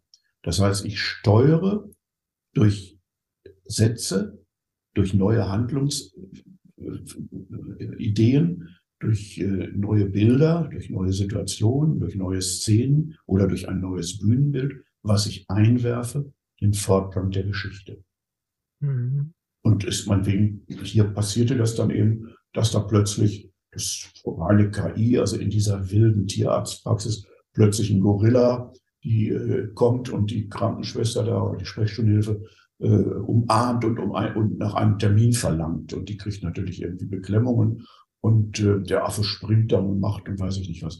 Also das heißt, das hat alles, das kommt alles aus der KI heraus und mir hat's gefallen, also habe ich es gelassen und ähm, noch andere Tiere eingefügt oder neue Szenen gesagt, dass der eine vielleicht den anderen verschluckt und dann muss er wieder raus und so weiter. Dann kommt die Ärztin irgendwie. Also man darf sich das äh, vorstellen als eine Blitzlichtaufnahme der momentanen Fähigkeiten, die die Text-KI hat.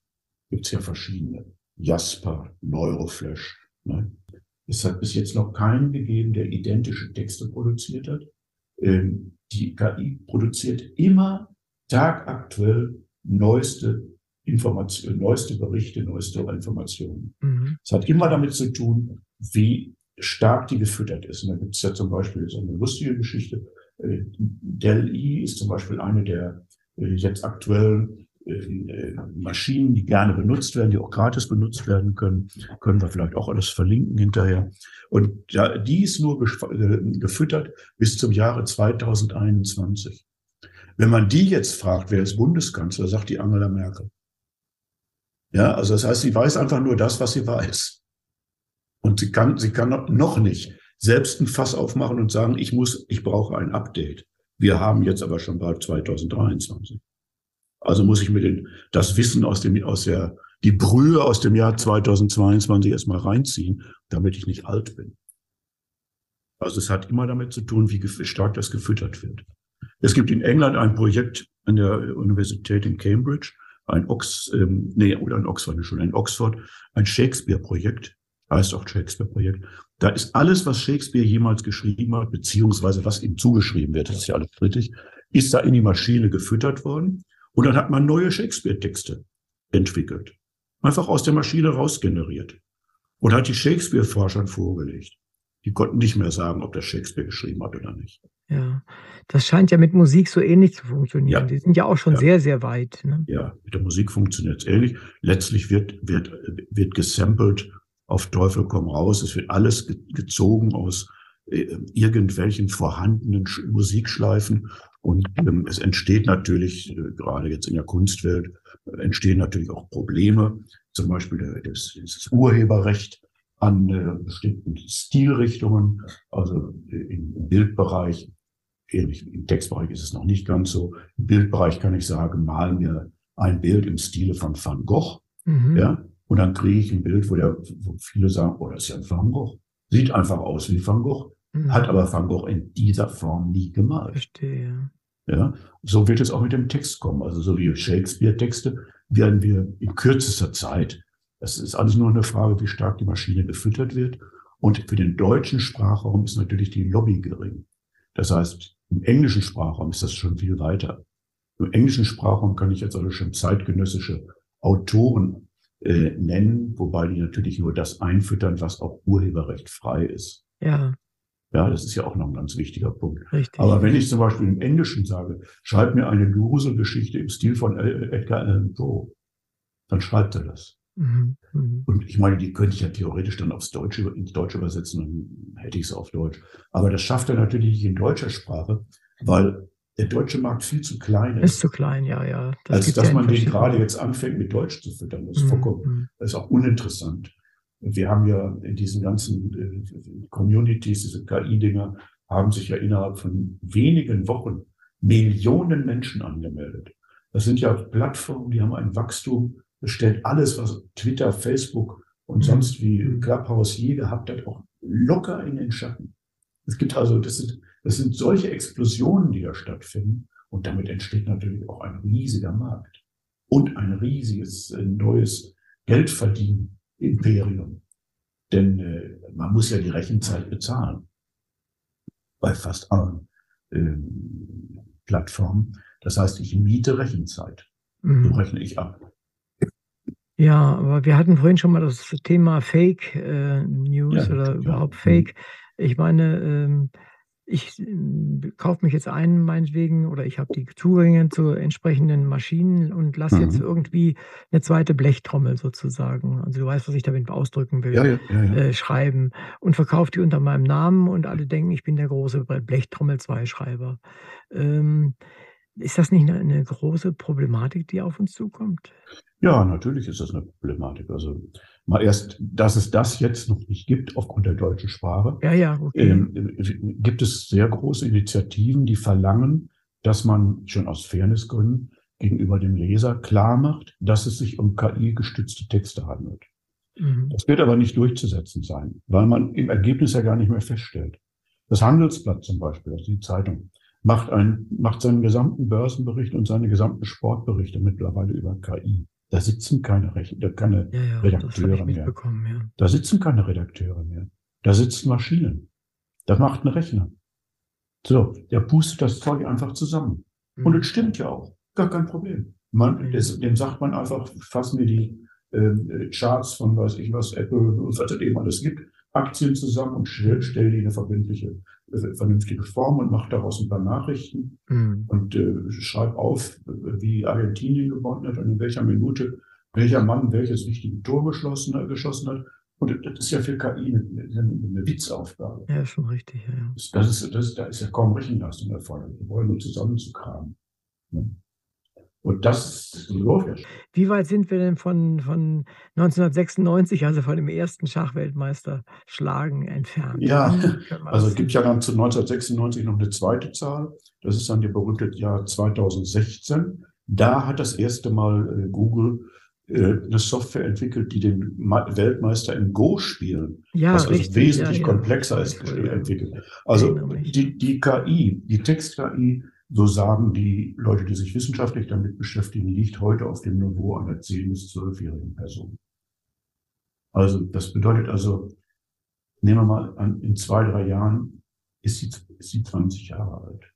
Ja, ja natürlich. Ja, es geht so schnell. Das ist, es ist so schnell. Ähm, Google hat bereits eine Software in der, in der im, im, im Beta-Test, ist noch nicht veröffentlicht, kommt aber wahrscheinlich im nächsten Jahr, wo man sogar noch kritisieren kann, wenn man es einem nicht gefällt. Also sagen wir mal, der, der schreibt jetzt sagen wir mal einen Text und dann sage ich ihm, der ist mir aber zu salopp, der soll seriöser sein. Der soll mit Fakten angereichert sein und vielleicht aus der Ich-Perspektive in eine dritte Person befasst werden. Dann sage ich der Maschine einfach, bitte mach das und die, und die stellt das Ding um. Zack. Und es funktioniert. Ja? Das heißt, sie, sie kann sich stilistisch und auch grammatisch selbst korrigieren. Was das bedeutet. Und wenn du weißt, ich meine, du hast ja selbst viele tolle Bücher geschrieben, wenn du überlegst, du müsstest das manuell machen, also als Autor, ja, das ist eine Schweinearbeit. Ne? Ja. Darum hassen ja viele die Lektoren, die dann plötzlich sagen, hier musst du das überarbeiten. Ja, ja, ja, ja. Also ein, ein, ein Lektor, der jetzt sagt, überarbeite was, der, der kriegt innerhalb von zehn Sekunden die Antwort. das, ist schon, ja, ist schon Wahnsinn. Und das macht natürlich die Sache ja auch so furchtbar reizvoll für Leute, die vielleicht denen vielleicht nichts mehr einfällt. Ja, ja, also, klar. es ist natürlich klar, wenn ich nicht zeichnen und malen kann und plötzlich bin ich ein anerkannter KI-Künstler, der Ausstellungen macht. Das muss man Wahnsinn, ne? Ja. Also ich komme natürlich irgendwo vor wie, wie ein Münchhausen, der hier äh, Geschichten erzählt ja. Oder Geschichten präsentiert, die er tatsächlich zeigen kann, Mhm. aber nie im Leben selber zustande bringt. Und das Gleiche könnte natürlich auch mit Text passieren. Und was das bedeutet, das kann man ja, also das kann man ja nur ahnen. Also in bestimmten Bereichen, äh, vor allem in der Schemaliteratur, wird äh, KI ganz schnell greifen. Ja. Wenn Sie mal, wenn ich immer, äh, sagen wir, Arztromane, wenn ich, oder irgendwelche komischen Liebesromane oder Bergdoktorromane, also ein bisschen diese Trash-Literatur, die ja nach einem ganz festen Konzept in der immer gleichen Menge immer die gleichen äh, Geschichten hat. Ja, also Oberschwester Monika träumt davon, mit Dr. Bertram äh, zusammenzukommen. Dr. Bertram ist aber verheiratet und irgendwann in irgendeiner schwachen Stunde äh, drückt Dr. Bertram die Oberschwester an die Wand und ein leichtes Keuchen und ein geöffnetes Oberhemd lässt sein Brustfeld sehen und letztlich trennt er sich und die Schwester wird dann seine Braut. So, er läuft ja immer gleich, läuft immer gleich. Der Kunde, der das Heft, was man wegen wöchentlich früher kam und was jetzt also auch in, in, in der ganzen äh, Cozy Crime und weiß ich nicht, was es alles gibt, Chicklit-Literatur, ja in gigantischen Mengen konsumiert wird, der Leser oder die Leserin in dem Fall weiß ja ganz genau, was passiert. Wir erlebt es ja immer wieder. Genauso, wenn wir Serien gucken im, Fernsehen oder Netflix. Das wiederholt sich ja immer wieder. Das Muster ist immer gleich und trotzdem gucken wir es. Und wenn das in der Literatur wird das natürlich ganz einfach. Heute sind es noch Menschen, die das dann schreiben und die sich dann nochmal, die aus Rosemarie äh, Susanne machen und aus, aus, aus Rudi Karl-Heinz und sagen, ach so, jetzt lasse ich das mal, statt auf Sylt lasse ich das mal, mal, mal weiß ich was, und mir das auf Wangerooge spielen, damit ich da auch noch ein bisschen was habe. Dann, muss, dann schreibt der, die Autorin das ja nur mit der Hand rein. Mhm. Die KI drückt das auf Knopfdruck. Ja.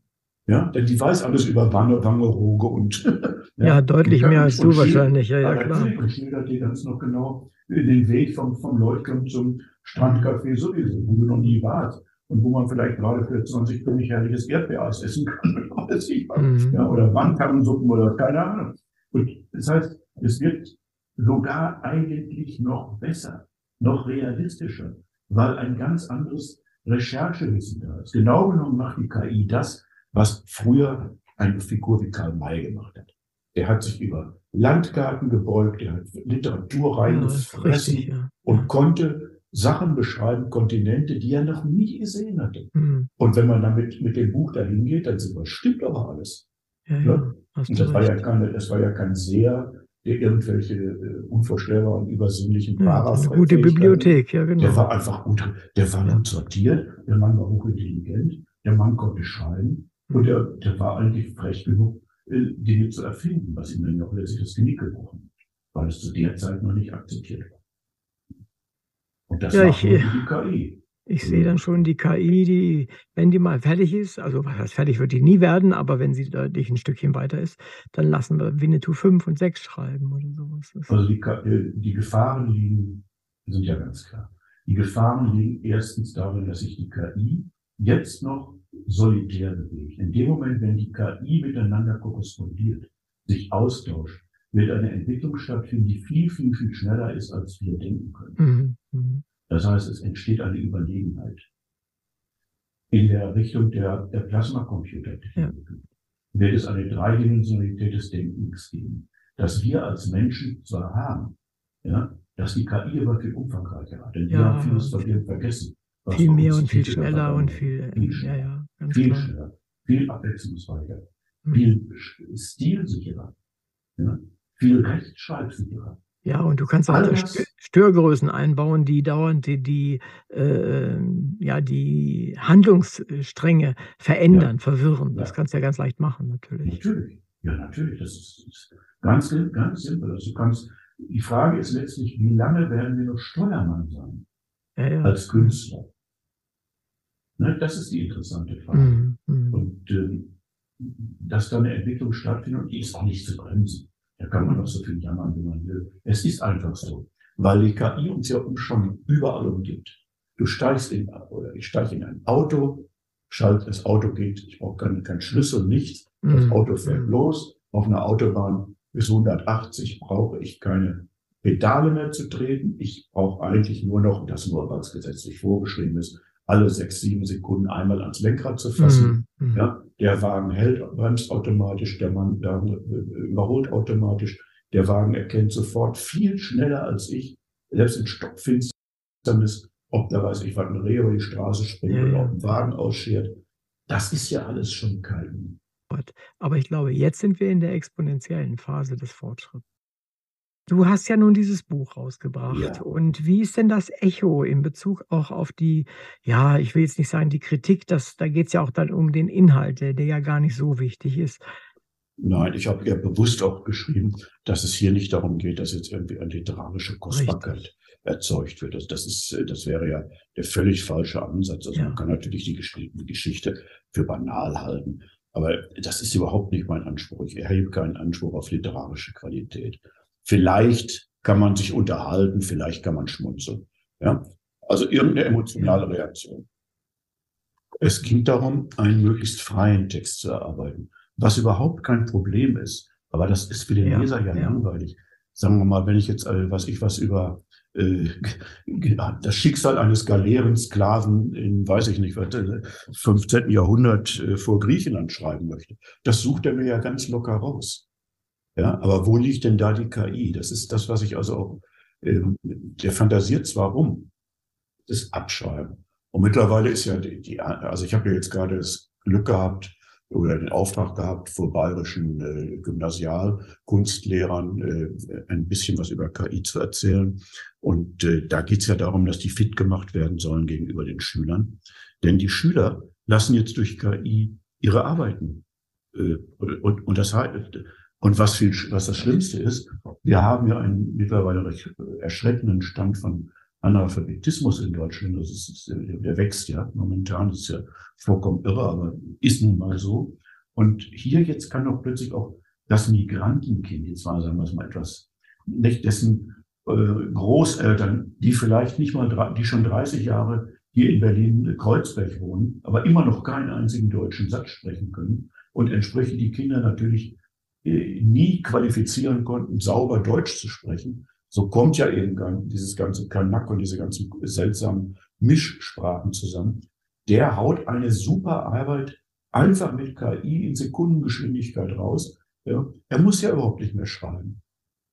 Und das ist äh, eine der Problematiken, die sich entstehen. Das heißt, die entstehen. Ich fürchte, dass das Bildungsniveau dadurch weiter abrutschen wird. Ja, zu dem Punkt wollte ich gerade kommen, nämlich, äh, wer sind die Gewinner und die Verlierer der KI in Zukunft? Die, die Gewinner sind natürlich momentan diejenigen, die über diese gigantischen Datenparks verfügen, diese, diese Serverfarmen Farmen und diese Hochleistungsprozessoren, die solche Anfragen bearbeiten können. A. Die Verlierer, B, sind ganz klar die Ungebildeten und äh, diejenigen, die keinen Bock haben, selbstständig zu arbeiten. So ganz klar. Denn die werden ja nicht klüger.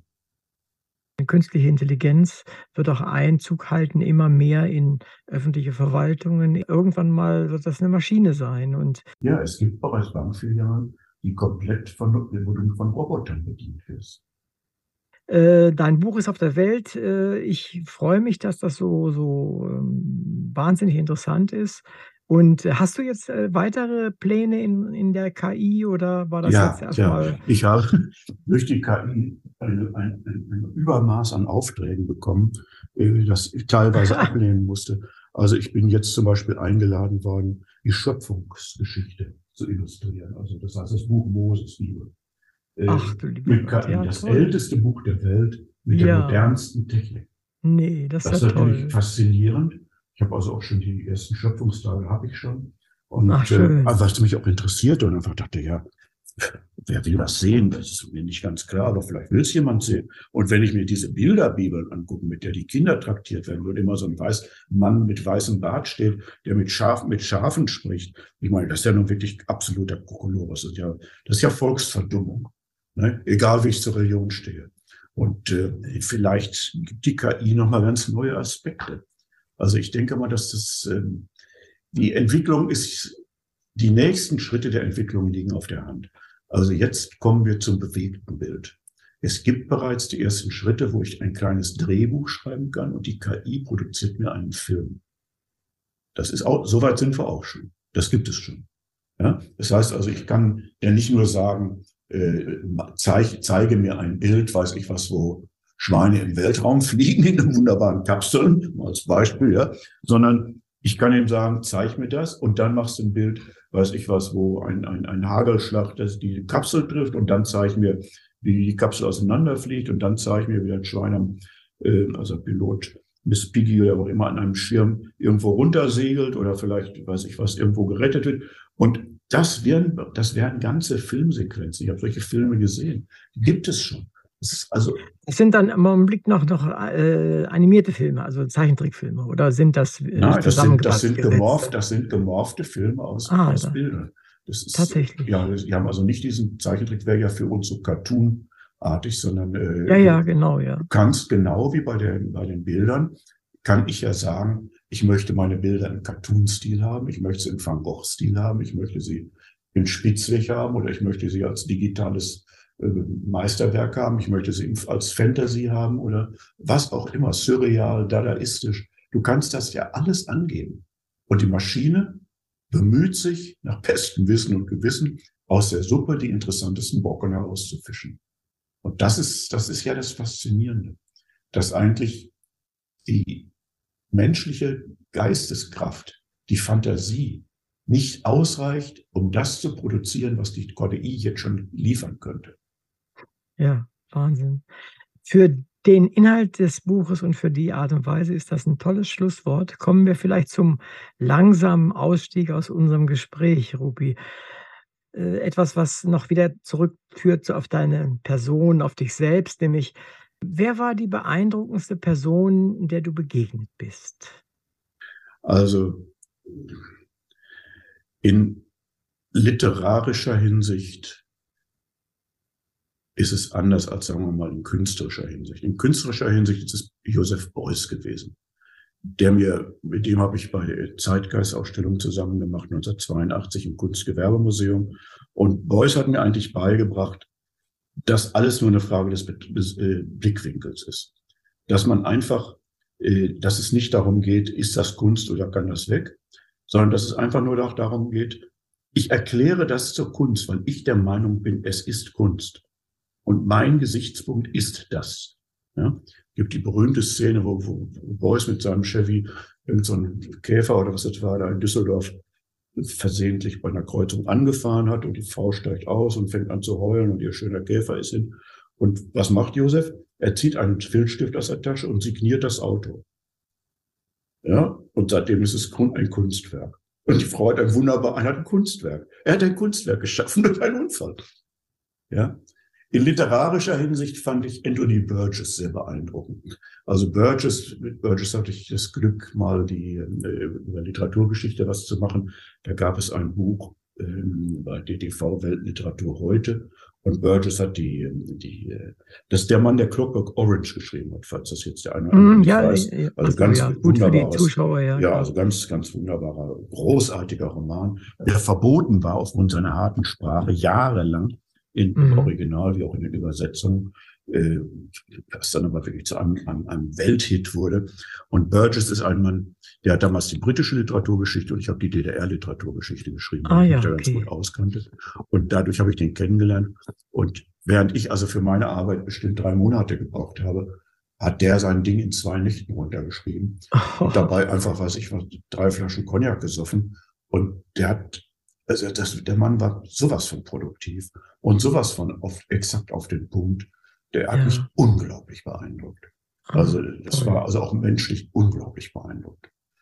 Ja, also das ist, äh, es gibt in vielen Bereichen, also im Bereich von Kreativität, von Entwicklung, weil wir auch über die Schlaraffen gesprochen haben. Also ich finde ja, ja. derzeitigen Vorsitzenden, den Weltvorsitzenden der Schlaraffen, das ist ein Ritter Favorito ähm, aus Amerika, mit dem ich sehr nett und wunderbar befreundet bin. Der Mann ist sowas von, der spritzt sowas von Geist und Humor, dass man oh, sagen kann, also wenn da alle so wären, dann würde man, dann würden die Interessenten an der Schlaraff ja Schlange stehen und äh, lange, lange Wartezeiten. Und Uwe Kulnig wäre der Erste, der in der Tür kratzen würde. Aber es ist eben natürlich nicht so, sondern es gibt nur Einzelne. Solche Leute haben mich immer sehr beeindruckt. Mich hat sehr beeindruckt Fassbinder, mit dem mhm. habe ich mal Film-PR, für den habe ich mal Film-PR gemacht, der mhm. unauslöschlich mit seinem Satz schlafen kannst du, wenn du tot bist, in, in, in, ja, im Hinterkopf ja. eingebrannt ist. Ein manischer Arbeiter, ein, ein, ein, ein verrückter Typ, der nun auch sehr früh gegangen ist. Mhm. Äh, mhm. Ich fand auch Schlingensief sehr beeindruckend. Ja, ist das Schlingensief sehr beeindruckend, was der so auf die Beine gestellt hat. Also es gibt da ganz, ganz tolle Persönlichkeiten. Also ich würde das nicht auf einen Menschen, der alles, all mhm. diese Fähigkeiten hat, sondern ich habe das große Glück gehabt, dass ich durch meinen Beruf und durch das, was ich gemacht habe, wahnsinnig spannende Leute kennengelernt habe, vor denen ich mich tief verneige, die enormes geleistet haben die mhm. mehrheitlich leider alle sehr früh abgegangen sind. Schlingensief ist ja, ist ja auch letztlich an Krebs verstorben. Mhm. Auch Josef Beuys ist relativ früh gestorben. Ich fand Thomas Bernhard großartig in seiner Schrulligkeit. Mhm. Ganz, ganz toll. Ein großartiger Autor, ein, ein, ein, ein, ein Literat, an dem ich, nachdem ich mir die Finger lecken würde, andere sagen, ah, der ist ja nur grantlich und meckert. ja, Aber das, verstehe, das ist ja seine große, große Kunst. Ja. ja, Also was der ja. geschrieben hat. Also insofern, ich könnte wahrscheinlich jetzt ähm, aus vielen Bereichen Leute zitieren, die mich einfach ungemein beeindrucken in ihrer Vielseitigkeit. Aber da bist du ja auch, auch äh, ein reicher Mann in der Beziehung, wenn du solche Menschen hast kennenlernen können. Und gerade in dem Job, den du gemacht hast, oder in den Jobs, das sind ja ganz verschiedene mhm. Dinge, äh, konnte dir das begegnen. Und das ist ja leider nicht allen Menschen vergönnt. Sie äh, lernen halt doch viele Menschen, die entweder nicht richtig kennen oder kaum kennen oder nicht so solche Persönlichkeiten, wo, zu denen man aufblicken kann. Und das ist, äh, glaube ich, auch ein bisschen was wert oder ziemlich viel wert sogar. Ja, ich glaube, wir finden uns. Wir müssen uns nicht suchen, wir finden uns. Das kann auch sein. Ja, das so spürt man einfach. Das, also man spürt es, dass Leute ähnlich ticken, dass Leute auch sich ähnlich verhalten, sich ähnlich entwickeln auf ganz unterschiedlichen äh, Ebenen und da entstehen Gemeinsamkeiten. Und letztlich sind es, sind wir alle, sage ich jetzt mal im Plural, alle so ein bisschen Maniacs. Wir sind alle besessen von Ideen und möchten unbedingt noch zu Lebzeiten sehen, ob es funktioniert. Ja. Das ist also, das ist für mich auch ganz, ganz wichtiger Impuls. Also das große Glück zu haben, in einer Zeit zu leben, in der sich so viel verändert und so viel bewegt wie in keinem Jahrhundert oder Jahrtausend zuvor. Ja, das ist Wahnsinn. Ist das, das ist unvorstellbar. Das ist ein großes, großes Geschenk. Da hast du recht, ja. Und wollen wir hoffen, dass es äh, uns allen, uns ja, allen erhalten bleibt. Natürlich, da kommt dann eben auch die Schattenseite, der ja, ganze Wahnsinn, der uns umgibt, den darf man ja. natürlich auch nicht außer Acht lassen. Aber noch haben wir diese Chance und noch kann ich immer auch nur sagen, man muss versuchen, es zu, zu greifen, nicht zu warten, sondern machen, machen, machen. Machen, ja, machen. Unbedingt richtig. machen. Und wenn es schief geht, geht es eben schief. Jetzt ja, hast du völlig recht, ja. Vielleicht, das passt gut zu der vorletzte Frage, die ich habe, die passt vielleicht noch gut dazu, nämlich, wenn du dir etwas wünschen könntest, was nach dieser Sendung auf jeden Fall in Erfüllung gehen wird, was wäre das? Meinst du das in, in, künstlerischer Hinsicht oder meinst du das? Hm, egal. Ähm, ich werfe das den Menschen gerne mal hin, mit denen ich ein schönes Gespräch geführt habe. Ich möchte gerne glücklich sterben.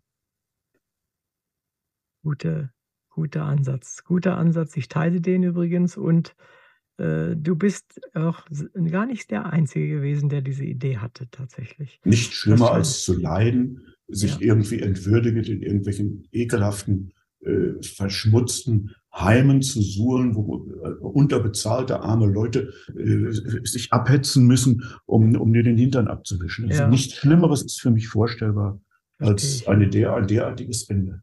Das möchte ich unbedingt vermeiden und ich wünsche es niemand. Aber ich mhm. habe es leider zu oft gesehen. Es ist äh, furchtbar. Ja. Darum, wie dir dieser Wunsch in Erfüllung geht, na, auf jeden Fall. Aber natürlich noch nicht so rasch. nicht so rasch. Von der Zeit, von einem Zeithorizont war noch nicht die Rede. Ja, ist schon klar. Was ist denn dein größter Wunsch? Ähm, mein größter Wunsch ist letztendlich das Gleiche. Du wirst lachen, nicht ganz so konkret, sondern äh, der ist eher so formuliert, einfach nicht mehr aufwachen irgendwann weit in weiter Zukunft, aber einfach nicht mehr auf. Okay, im Ergebnis sind, äh, kommt es ja oft selber raus. Hast du irgendeine Frage an mich? Ach, lieber Uwe, ich hatte viele Fragen an dich. Also ich, ich sehe da, ich kenne dich ja jetzt schon viele, viele, also mehrere Jahrzehnte. Wir haben uns das Bloggen kennengelernt, ich kenne deine Bücher, ich habe dich als Self-Publisher kennengelernt, ich habe dich als und mit deinen wissenschaftlichen Arbeiten kennengelernt. Ich schätze sehr, was du da in Radio-Hinsicht machst. Ähm, wovon träumst du? Möchtest du Bestseller-Autor werden? Möchtest du, weiß ich was, einen Nobelpreis bekommen? Möchtest du, wie möchtest du geehrt werden? Gibt es irgendetwas, wo du konkret träumst und sagst, Mensch, das wär's? Oder von einem Großverlag geküsst werden oder irgendwie sowas? Nein, nein, nein. Viel, eigentlich, ist es, eigentlich ist es viel einfacher. Ich möchte einfach zufrieden hier mit meinem Hobby, Radio und Bücher und mit einigen wenigen Freunden leben und dann mein Leben so anständig wie möglich gelebt haben. Das Aber ist das, das ist doch schon ein Ist-Zustand. Das ist mein Ist und mein Wunsch ist, es möge so bleiben bis okay. zum allerletzten Moment. Okay. Das kannst du ja vielleicht hinkriegen. Das wäre doch wunderschön. Ja, das wäre es. Und äh, Menschen wie du, die helfen mir dabei, auf jeden Fall. Und äh, das hat dafür, das ist auch schön, finde ich, dass, dass man Menschen trifft, von denen man, auch wenn wir uns, was ich, ein halbes Jahr nicht gesprochen haben oder sowas, äh, einen Ton hören und, und man ist wieder genau da, wo man vorher war. Das ist das Schöne an, an wirklicher Freundschaft. Das, das Dass man da nicht alle Tage, dreimal am Tag sich irgendwelche WhatsApp-Bilder schicken muss. Genau, ja, genau. Sondern dass man da ansetzen kann, wo man aufgehört hat und dass das emotionale Band einfach auch vorhanden ist. Das, so stelle ich mir eigentlich auch Freundschaft vor. Liebe Hörerinnen und Hörer, heute sprach ich mit und über meinen Freund Ruprecht Frieling, genannt Prinz Rupi. Es ging um sein neues Buch, Das liebestolle Krokodil. Na, eigentlich ging es um künstliche Intelligenz in der Literatur und auch noch um so manches andere. Das Buch und vor allem sein Nachwort und die Erläuterungen des Autors sind es mehr als wert, sich damit zu beschäftigen, ebenso seine zahlreichen anderen Bücher. Ich danke dir, Rupi, dass du zu meiner Sendung gekommen bist und natürlich danke ich auch für deine Arbeit an vorderster Linie der Literaturentwicklung in Sachen künstliche Intelligenz. Ich bin gespannt, was wir von dir in dieser Richtung, aber auch an weiteren Themen in Zukunft noch hören werden. Danke, lieber Rupi. Schön, dass du uns dein Buch vorgestellt hast, deine Arbeitsweise erläutert, dass du das Buch mit Hilfe künstlicher Intelligenz geschrieben hast, über das ich mit dir in dieser Sendung gesprochen habe. Herzlichen Dank, auch im Namen unserer ZuhörerInnen. Es war wie immer sehr schön, mit dir zu sprechen. Ich bedanke mich auch bei dir, lieber Uwe. Es ist ein, es ist ein großes Vergnügen, ein solches Gespräch zu führen, weil es ja doch sehr viel tiefer geht als die klassischen Interviews, wo man dann nur auf gefragt wird, was man gerne so, äh, am Abend isst und man die Spaghetti mit Soße oder ohne Soße mag. Also es ist alles ganz toll. Ich finde es großartig, was du machst und äh, ist, die, gerade in die Tiefe zu gehen, ist für Hörer vielleicht, die so lange durchhalten, interessant und vielleicht können wir dem einen oder anderen eine, die eine oder andere Idee geben, mitgeben, eine, einen Impuls geben. Und wenn Fragen sind, stehen wir ja beide auch immer wieder zur Verfügung und helfen gerne weiter durch das Gestrüpp des Lebens. ja, danke.